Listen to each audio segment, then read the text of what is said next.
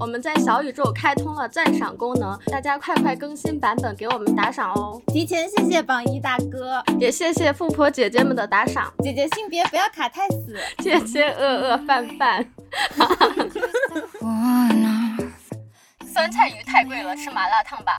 进来之后，其实我们也就是边逛边聊天这样。我总因为边逛边聊天是一个不用花钱的约会项目。是的，是的，因为毕竟也走了太久了，然后我就说我们要不要找个地方坐会儿？然后他说啊，吃饭吗？吃饭现在还早吧。富二代请我吃十五块钱的大面筋，对金钱很敏感的男生，比我的政治立场还要敏感。就我看看我们的例子，我都觉得好可怜啊！我们我们都在和一群什么男的约会啊？就没有一个超过一百块钱的项目。渣男和绿茶锁死，海王配海后，王八配绿豆。也不是说这些男生不好啊，只是说只是我们太物质了。对，我对我们太物质是我们的错，好吧？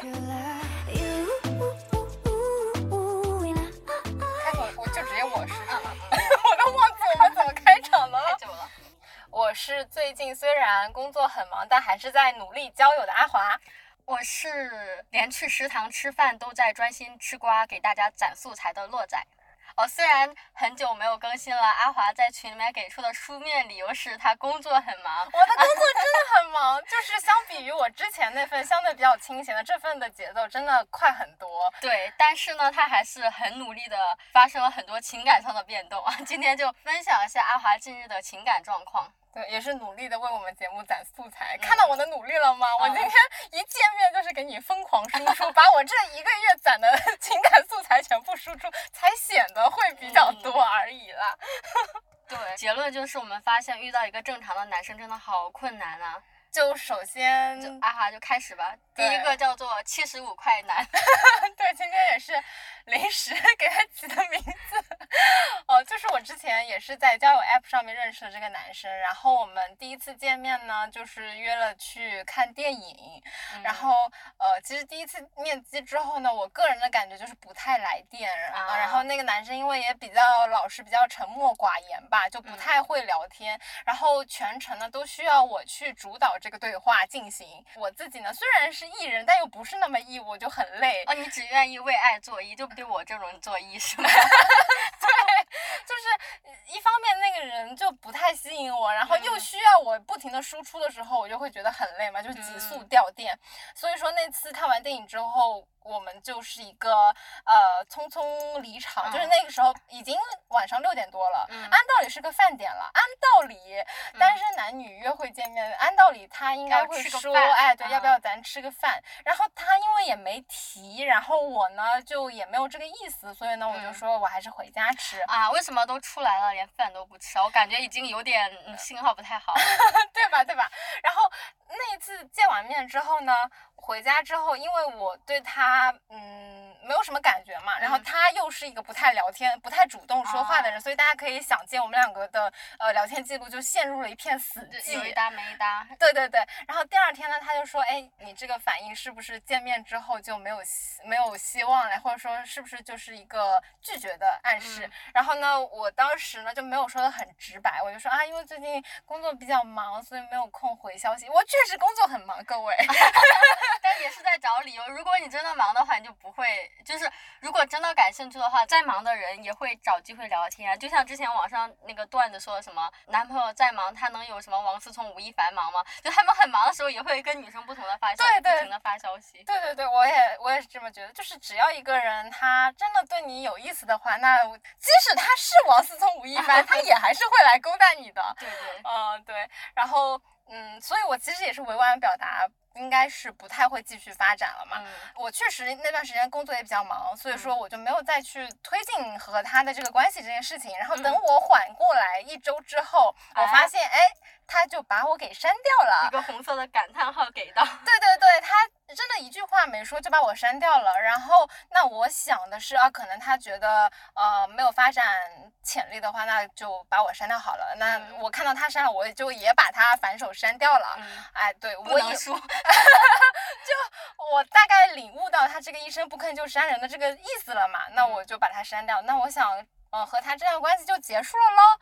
对呀，就结束了。结果哎，就是时隔了一个月吧，嗯，哦，真的是一个月，就是这个月的呃小红书，哎，突然他就来了一条私信，我给小红书发微信发消息吗？对对对对，就为什么他会知道我的小红书账号呢？因为之前在聊天的过程当中，其实我们两个有互通自己的小红书，分享一些东西什么的，所以说他是知道我的小红书账号的，不是通过什么呃暗地里扒到的，呃，这个点是可以说白了。但是呢，在小红书上给我的私信内容呢，好好精彩啊！你现场念一下。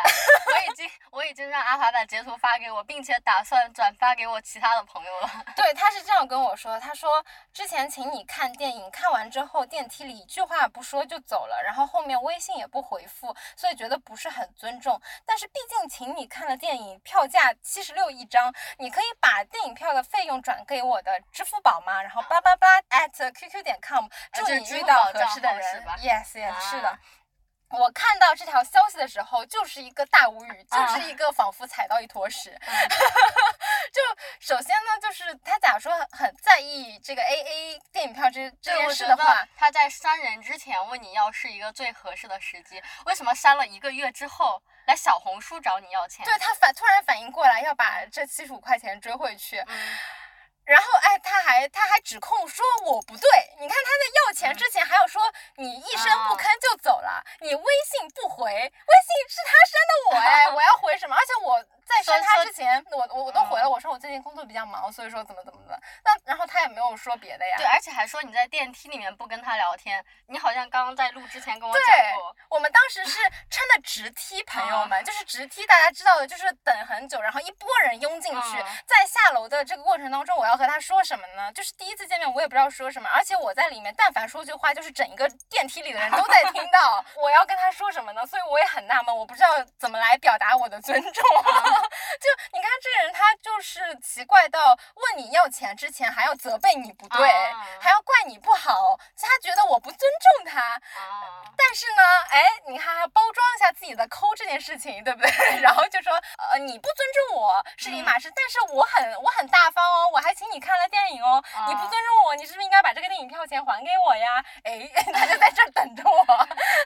我收到他这个私信之后，我一看到我就立马说，呃，我也没有跟他逼逼太多啦，我就赶快说好的好的，我马上转给你。嗯，千言汇语汇汇成四个字，对，千言万语汇成四个字，马上转你。我就火速把钱转给他，然后就不想和他再有任何的联系了。嗯。对，然后后来我就把这件事情分享给我的小姐妹们，然后我一个呃相亲经历比较多的姐妹，她就说，就是你下次记住，假如说你对这个男的没有什么感觉的话，就立马把钱转给他，不管他介不介意。他听起来好有经验，是有有受过这方面的伤吗？没 错没错，这就这就开始我们的第二个案例，就是第二个案例叫什么名字？叫小标题，叫六十六块钱还要 A A 男。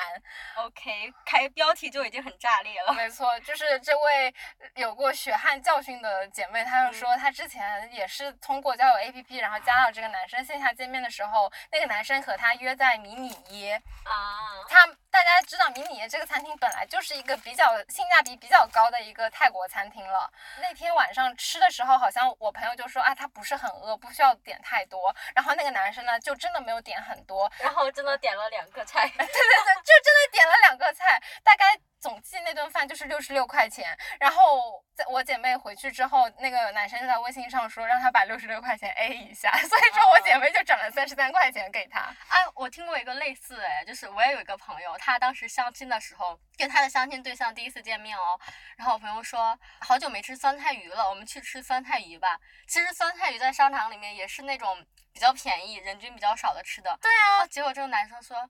嗯，我不太想吃酸菜鱼，要不看看别的吧。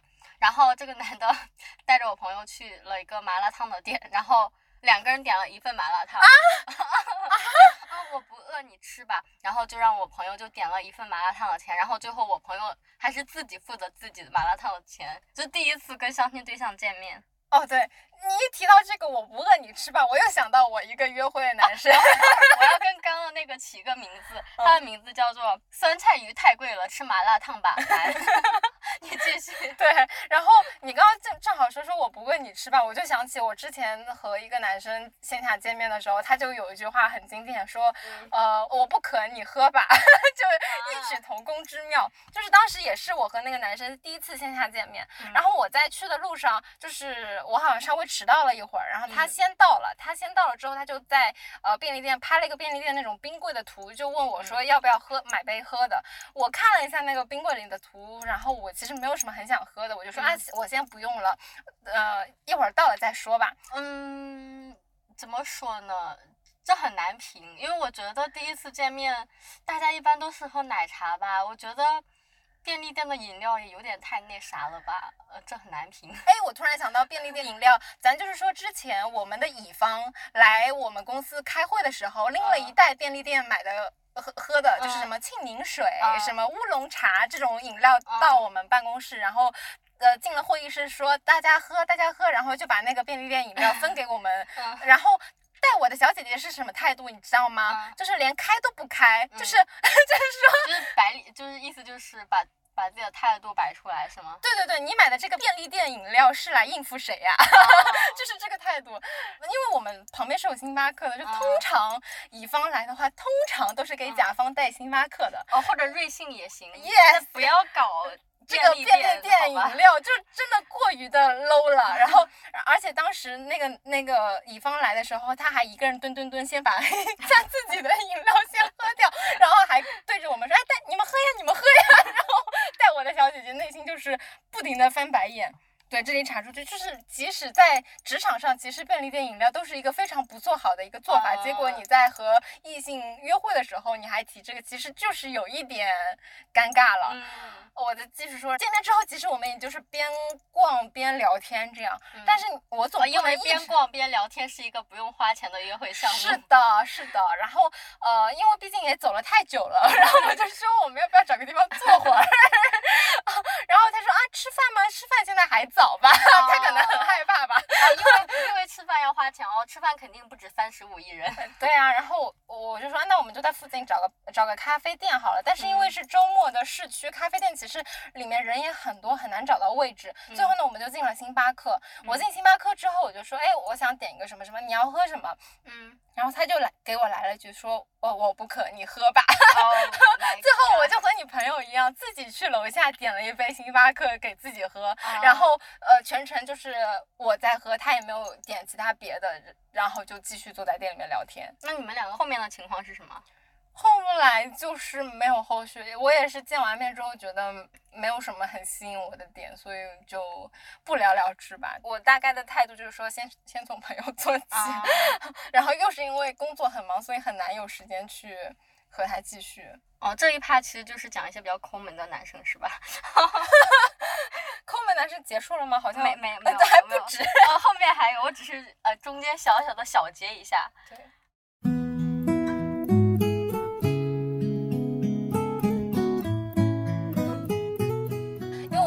期是在车里录的，然后刚刚车里增效，理解一下。我们不仅拖了 拖更，然后还降本增效。就是，然后刚刚实在太热了，所以现在浅浅开了个空调。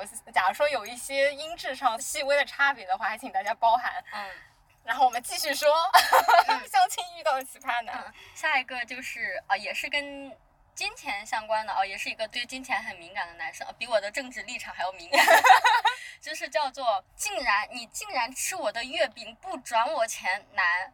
这是我朋友跟我介绍的两个一个小故事啊，就是这两个男女呢是经朋友介绍的，然后介绍完之后两个人不是一起见面吃火锅吗？嗯，呃，一般第一次见面都是男生会请女生吃饭嘛，就第一顿吃饭。嗯，然后结果他们两个吃完之后，这个男生就跟这个女生说：“你把火锅钱 A A 给我。”就当面的吗？Face to face 还是这这？这这这这不重要。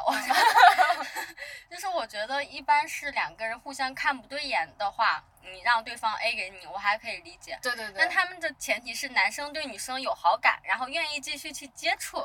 让女生把钱 A 给啊他。天呐，因为我之前我姐妹约会分享给我的经验也是，假如说你对这个男生没有想进一步了解的情况下，那你就及时的把钱 A 给他。嗯，没想到哇，竟然还有这样的男生存在，对，还想继续约会，还要 A A。对，真的很难评。然后后面他们居然还见了，约了第二次见面，然后两个人一起去爬山，好像是去黄山吧。嗯然后爬到中途的时候，这个女生累了，嗯然后刚好这个男生的包里面有个月饼，然后这个女生就把这个男的月饼吃了。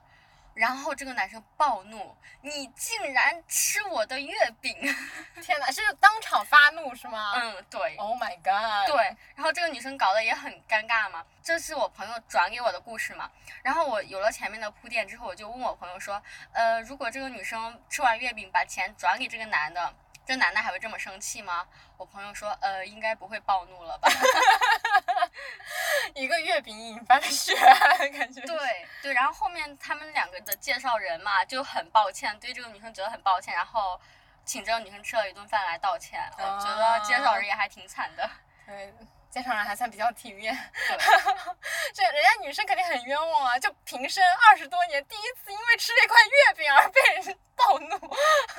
对，还有一个故事呢，是我室友的故事啊，呃，也很奇葩。呃，这个故事的名字叫做《富二代请我吃十五块钱的大面筋》。我朋友跟这个男生认识的时候嘛，这个男生一直给自己呃凹一些富二代的人设，然后渲染自己有多么有钱，说啊什么我小时候什么从小就在福建，然后我们家人都是做生意的，然后。表把自己表述的很有钱，嗯然后后面他们两个见面的时候，应该是约在大学城附近的一个类似于古街一样的地方。然后这个男生呢，就骑着小电驴去接我朋友见面。嗯啊，就富二代不是一般要靠着豪车吗？但是他是开着小电驴去接我朋友，我朋友就说，嗯，好吧，那我们就兜兜风。嗯然后去了之后，富二代在一直渲染自己很有钱的情况下，然后带我朋友去吃了一个小吃摊上面的大面筋，然后跟我朋友说，哦，这个很好吃，怎么怎么样。然后其实我觉得。呃，就是如如果你没有前面这些渲染，然后你带我去吃这个小吃，我会觉得确实挺好吃的。嗯，但是你在前面一直说你自己是个富二代，然后见面的时候开着电车，然后带我去吃那个面筋，我会觉得呃好像有一点点奇怪吧。十五块钱大面筋，他除了吃吃这个，其他都没吃是吗？呃，没有，他们两个从见面，然后到买面筋到回来，好像都不过两个小时吧。哦，对，然后他们因为买了那个面筋，嗯，附近也没有可以坐下来吃的店面，还是他骑着电车把我朋友送回来，然后我朋友回宿舍之后跟我分享这个故事，然后带着那个面筋跟我一起吃，就我们两个围围在垃圾桶前面把它吃完，呃，确实挺好吃的。就我现在扫一眼我们之前说的这几个案例，嗯咱就是说就没有一个过百的男的，我操，我哭了。要么就是七十五块钱电影票，要么就是一个六十六块钱的饭，要么就是一顿麻辣烫，要么就是个十五块钱大面筋，要么就是个月饼。我靠，就没有一个价值超过百一百块钱的，就是咱也不是说拜金或者怎么样，但是不是有一点不太礼貌？就是啊，你有没有看过最近小红书上面一个很火的段子？就是现在大家降级到什么水平呢？就是前几年的时候，大家会说女生什么要坐宝马，要呃很好的房子，会说女生物质。现在呢，就是你用苹果手机，然后请我喝星巴克，然后这样的女生就会被定义为物质。知道你知道这个段子吗？所以大家就是应该，就我看看我们的例子，我都觉得好可怜啊！我们我们都在和一群什么男的约会啊？就没有一个超过一百块钱的项目。我们刚刚忘记讲你那个了，就是跟你吃了一顿饭，就是二百九的套餐转了你二百四那个。哦，对对对，我都把它我们忘了。要不要讲？哦，但它的就是价格就超过一百块钱了，没事儿，讲一个超过一百的案例。笑死。之前这些呢，还都是我们在呃交友过程当中约会遇到的一些坎坷，然后嗯后面的一个案例呢，就是更惨，就是已经成为了男女朋友，已经建立起了这个恋爱关系之后，嗯，有也发现男生有这种就是对钱并不是很大方、比较抠门的这个嗯案例，你来说吧，嗯，这是我们的一个共有。啊，对对对，这个朋友就喊他秋秋吧，因为最近中秋节不能暴露太多他的信息，我怕他会打我，穿过网线过来打我。嗯，她跟她男朋友在一起之后呢，过了一两个月，然后这个女生生日，这个男生其实是知道我朋友生日的，但他一到生日就闭麦。然后前段时间不是七夕情人节吗？嗯他又闭麦，就是一到这种节日，一到情人节他就闭麦。嗯，然后我朋友就多少心里面有点不舒服嘛。那嗯肯定啊，对啊，对啊，这个男我我以前是属于那种就是。到我生日，就是卡点不给不给我发消息，我都会不开心。那你更不要说他直接无视我的生日。继续。对我就觉得你哪怕。嗯，就你送个口红，其实也并不贵，好吧？然后一年也没几个节日，嗯而且而且，我觉得其实口红对于男生来说已经是一个非常方便的一个送礼项目了，嗯就是因为他们也不会真的去选什么色号，然后你即使这个色号送的不是很适合你的女朋友，其实你你女朋友也不会苛责你，所以其实女生也会包容。对，所以其实对于他们来说，口红真的就是一个最方便的应付这个节假日的一个选择了。对对，然后对，你只要你不要闭麦好不好？就是你至少到到点了说一个情人节快乐是可以的。这是有多怂？就就这个是要让让要让他花多少钱，让他怕的连发几个字都不敢发，就是直接一个潜水一个闭麦。对对对，后面他们好像有很认真的沟通过这个事情吧？就我朋友还是本着一个遇到问题解决问题的这样一个态度。嗯然后结果这个男生说，嗯，我觉得你是一个比较偏向于实用礼物的人，呃，这个确实也是啊，我朋友也是那种比较喜喜欢实用而不是精致的礼物。嗯，结果这个男生说，但是我不知道，我觉得你好像什么都不缺。什么东西啊？呃，然后后面这个男生就跟我朋友说，嗯，那你要不列一个清单吧，说你需要什么，我挑一个买给你。哦、然后我朋友最后呢，也也也没有列这个列表，然后这个男生也没有再提这件事情。所对，所以他也没有买任何实用的东西给他。哦，但前几天我在关心我朋友进展的时候，他说，呃，这个男生送了他一个手工做的包。嗯嗯，就如果没有前面这些事情的话，我会觉得男生送一个手工做的包很有诚意，很有新意。嗯，但是有了这一大堆铺垫之后，我就觉得，呃，嗯，就很难评。而且他送的理由还是因为闹分手。对对对对，我朋友他们两个有一些其他的矛盾，然后要分手，然后提了分手之后，这男的送了一个手工做的包。嗯，就嗯，鉴于他们最近还是一个热恋的状态，我就不想做过多的评价了。就我在我作为一个旁观者来看的话，给我的感觉就是怎么着要你一个礼物，还要我闹个分手。对啊，啊，反正也挺多关于经济上面很奇葩的男生嘛。然后阿华也是，虽然在节目里面只透露这么两个哦，但是我们两个私下沟通的时候，他其实不止这两个。什么？也我最近真的是在忙工作，朋友们，我真的没有一直在忙着约会。群里面有听友催更的时候，阿华说啊，最近工作太忙了啊，但其实他也在同步的有一些情感的变动。没有没有变动，就是努力的在交友吧，但是在交友路上就是困难重重。所以说，就是遇到正常人就还挺难的。就即使我在工作之外，已经努力的去社交 APP 上去筛、去找，然后积极的去线下去交流，但也还是就怎么说呢，成功率并不太可观。嗯。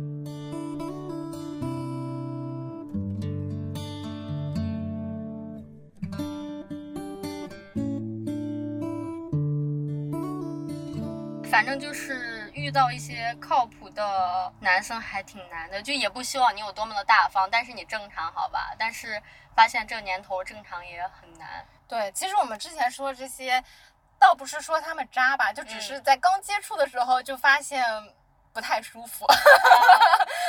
就也不是说这些男生不好啊，只是说，只是我们太物质了。对我对我们太物质是我们的错，好吧，就是彼此不合适。但其实还有一批男生是那种看似很正常，但是其实很渣，姐妹们也要擦亮双眼。哦，怎么说？嗯，我有一个朋友，嗯，这个这个 男我有一，个朋友系列，对我觉得这个男生就是那种很典型的看似老实，然后很容易迷惑女生双眼的一个男生。嗯嗯，他是一个摩羯座的男生，摩摩羯男吧，嗯就是他每次认识一个新的女生的时候，打招呼的内容都很固定，说，嗯。嗯，我平时接触的女生很少，呃，我们圈子都这样的，就我们理工科男生就像是和尚庙一样，呃，我不太会和女生说话，就巴拉巴拉，就是先给女生打这个预防针啊，然后后面呢，让女生就觉得自己遇到了一个呃正常的老实的男生，以为自己捡到宝了，嗯，但其实这个男生呃炮友遍全国。哇哦，这个老实人设已经成为了他的一个钩子。对对对，然后我后面发现其实。不止他一个人这样嘛，就像阿华说，他在那个交友 app 上面看到很多男生写简介的时候都说啊，因为自己圈子太小了，身边没有女生。对，因为我是理工科男生，所以不认识女生，对就是 这里面没有女生。对对对，很多女生会被这个迷惑，就觉得他呃他是不是有点木讷，然后他是不是圈子很小，嗯，就是普通直男。都是装的。就反正我在 A P P 上看到的，嗯，所有男生几乎是所有男生，他们说自己单身的理由都是这一点。然后其实我也能够理解吧，但是嗯可能当中就夹杂着一些以这个为人设嗯出来招摇撞骗的渣男。啊，然后特别搞笑，就是我朋友在写这个理由的时候，他还犹豫了一下，说：“哎，我这个单身的理由是什么呢？我知道为什么你的女生朋友对？对，我女生朋友，他就说我知道是为什么的话就不会单身了呀。他还很认真的去反思自己到底为什么单身。然后我就说你直接抄他们的理由不就好了？他们说自己不认识女生，你就说你自己不认识男生啊。你确实圈子里面也 都是也都是女生啊。哦，对，我再补充一下，刚刚那个摩羯座男生，他的迷惑性强，哦、体现在哪里呢？就是除了那个开场白之外，他确实就是那种在科技公司里面做技术岗位的男生，嗯嗯，然后大家就会觉得，嗯，很可信，对吧？而且他工资挺高的，然后天天说自己加班，然后大家也会觉得可以理解，啊，你工资这么高，加班是应该的。但是其实只有作为他的朋友才知道，他只是说他在加班，但他并没有那么忙。他周六陪他的女朋友，然后周日去见其他的女生，然后说我周日在加班，然后骗他女朋友。哦，装的也太好了，嗯就一切都看似合情合理。哦，其实有一些就该说不说，虽然我们是女生，但确实也有一些很没分寸感、很奇怪的一些女生，我觉得也有一点点小小的问题。嗯，嗯，下一趴的主题叫做“渣男和绿茶锁死”。对，就免得大家说我们太过攻击男性。嗯，对对对。呃，其实渣这个点，哎，我之前也是和一个男生提到说，我身边很多朋友遇到很多渣男，嗯然后你知道他的话术是什么？他说呃，你渣女。呃没有没有没有，他说他说其实也没有那么多渣男吧，感觉很多都是因为原生家庭啊或者性格上不合适，所以导致的渣。对的。我只是先呃。好，我们再绕回来。嗯 也是一个我觉得男女都还挺没有边界感的事情。这个女生叫萌萌吧，这个男生叫程草吧，就是他们公司这一层里面最帅的男生。哦，嗯，这倒也不是多帅了，就只是他衣着得体、干净无异 味。他们两个和我的朋友三个人是饭搭子嘛，然后萌萌呢，还还挺会做饭的，经常自己做一些什么卤鸡爪呀、一些卤味。然后他说自己会经常做一些卤，然后送给朋友，让人觉得好像是一个还蛮热爱生活、结交朋友的人。嗯然后前几天他突然跟我朋友说，呃，我过两天要卤东西，我带到公司，我们三个一起吃吧。嗯就是萌萌、程草和我朋友他们仨是饭搭子。嗯，然后我朋友就很单纯，就像我一样傻白甜，以为萌萌最近又开始做饭了。顺带把自己夸一把。对，后面才知道，其实是因为程草说我想吃卤味了，嗯然后萌萌才做的这顿饭。然后结果呢，嗯、萌萌当天说我自己忘记带米饭了，嗯然后我朋友就说那没事儿，我把外卖的米饭分给你一部分吧。嗯然后结果呃萌萌说啊没事儿没事儿，我已经告诉程草了，程草会帮我带的。所以就是除了群聊跟进这些信息之外，他会主动找那个程草来聊天。就后面他们当天吃饭的时候，就是哎那个程草说，哎我把米饭拨给你吧，就是整个现场都非常的拉扯，非常的暧昧。啊而且重点是程草他是是有女朋友的，啊，而且他把女朋友都直接设成了自己朋友圈的背景。对，可是呢，他都设成背景了，他也不会公开说这个人是我的女朋友。然后萌萌也从来不会直接的去问，会说啊，嗯，陈草今天又换朋友圈背景啦。他不会直接问说这是你女朋友吗？他说啊，你换朋友圈背景了。然后嗯，陈草说对呀，是个小富婆，就是类似于这种嗯。顾左右而言他，什么啊就就反正不直击问题，然后后面就不戳破那层纸，对对对不说我是一个有女朋友的人。对，后面过了几天，曾好又换了一个他女朋友单独的照片，放成了朋友圈背景。嗯然后萌萌就说：“嗯，让我看看今天是哪个妹妹，跟上次一样的吗？”然后程草就回一个哈哈，或者是回一个表情包。萌萌从来不会直接问说这是你女朋友吗？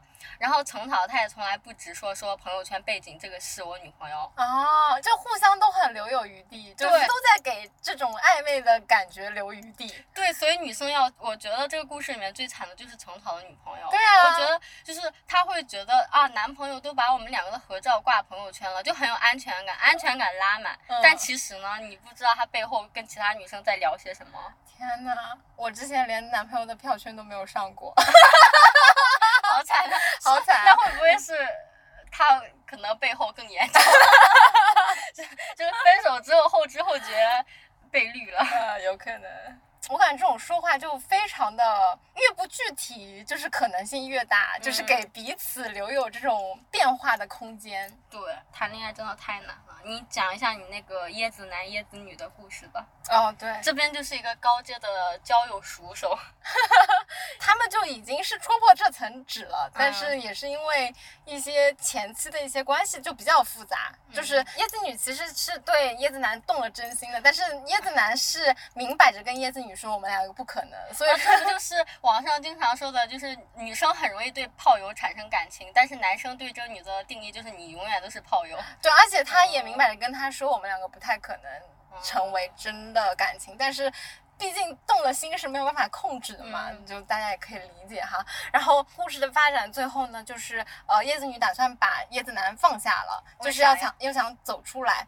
嗯然后这个时候呢，其实椰子男也已经官宣他脱单了，有女朋友了。嗯。所以这个时候，椰子女她也已经确认，OK，你也有女朋友了，我也知道了，嗯。然后那我们就这样吧，我也不想再和你纠缠下去了。嗯。所以她相当于其实是想做一个放下的动作，但是嗯这个椰子男呢，就是即使是知道椰子女想要放下，即使是他自己已经有女朋友了，他还屡次三番的在微信上撩拨我的这个、呃椰子女女性朋友，还问他呃要他来自己家。啊，呃，然后这个时候其实我椰子女也去了，咱 就是锁死。因为椰子女她有的时候就是一个情绪上头，她可能也就去了嘛。去了之后就会发现，啊，椰子男的冰箱上还贴着他和他女朋友什么，嗯，一起合照那种拍立得的照片啊，然后还有，呃，然后女朋友过生日那种拍立得啊，都这样明晃晃的贴在他的冰箱上。但是此刻椰子男在和其他女生一起在他的家里。哦，那会不会这个男生的女朋友其实也知道男生外面的一些情况？因为你前面跟我讲过，这比如说这个男的家里面有他女朋友的东西和衣服，嗯也有椰子女的东西，嗯所以我会觉得这个男生的女朋友应该也知道这些事情，但是睁一只眼闭一只眼吧。这是不知道，反正我们第一反应是哇，椰子男的女朋友好惨。第二反应是会不会人家那个女生嗯也是一个高阶海王海后，对对对，就是海。我朋友一句很经典的话就是海王配海后，王八配绿豆。对对，哦对对，我想起来我另外一个朋友，嗯怎么这么多奇葩？就是这个女生跟她男朋友两个人有时候会吵架嘛，嗯然后吵架的话，一般情侣就是正常的解决问题嘛。结果这个女生跟这个男的每次吵架了之后就说，嗯，那我就去酒吧喽，就去蹦迪喽，认识新的男生喽。就每次都是吵架之后都是这样子。然后后面也有情况，就是他们两个一起去蹦迪啊，两个人已经是男女朋友了，然后一起去蹦迪的时候，这个女生就会跟她男朋友直接说，你在这里影响我的桃花，就 觉得呃，他们这种人可能就适配这样的感情吧。我我感觉明晃晃说我有女朋友这件事情，他又像是在激起你的嫉妒嘛，他就是想看你嫉妒的反应。但是当你没有这个反应的时候，他又会很不爽，然后他就要故意来惹你，然后让你给到那个。你嫉妒你不爽的这个状态，他就很爽，就是这是一种哦很很纠结的、还挺病态的关系，就希望大家不要陷入到这种关系当中，对我 我害人害己。对，我觉得正常男女关系不应该就是那种就是互相给对方安全感吗？但他们这种人好像就是哦，老娘身边还有很多其他的男生哦，你要珍惜哦，这种感觉。是的，是的。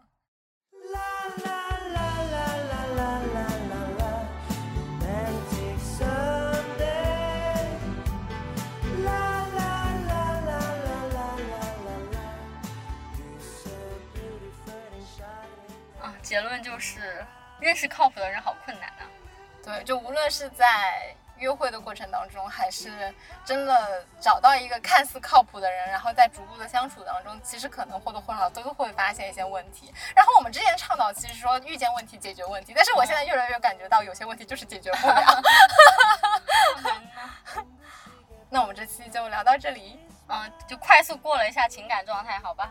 对，然后我们也打算以后可能就不聊一些过于深沉的话题，一方面是我们的精力 cover 不了，另外一方面可能因为最近我自己听播客的时间也变少了，然后我也我最近也是只选择听那些比较搞笑轻松的节目，所以我们可能倾向于把以后我们的节目也。也做成这个风格，就是尽量的给大家分享一些有趣的、奇葩的一些故事素材。对，希望大家喜欢，希望榜一大哥喜欢，希望富婆姐姐喜欢。是的，是的。然后大家有任何建议，也可以在评论区告诉我们，也可以加我们的小助手的微信，进入我们的听友群，然后及时在听友群里面给我们反馈。哦，对，我还想补充一个案例，说到榜一大哥，嗯就是前段时间阿华不是认识了另外一个叫在交友 app 上认识了另外一个男生吗？嗯就是那个男生也是每天只会动动嘴皮子说啊你在做播客吗？你是主播吗？我要做你的榜一大哥。对，但是没有那你给我们打赏啊？那你给我们的账号打钱呢？对他当时说是，哎，你你们这个播客池子比较小的话，你可以去做主播呀。我榜一大哥就在这儿啊！我心里想，你连播客都没有打赏，一毛钱都没见到，你还想骗我去做主播？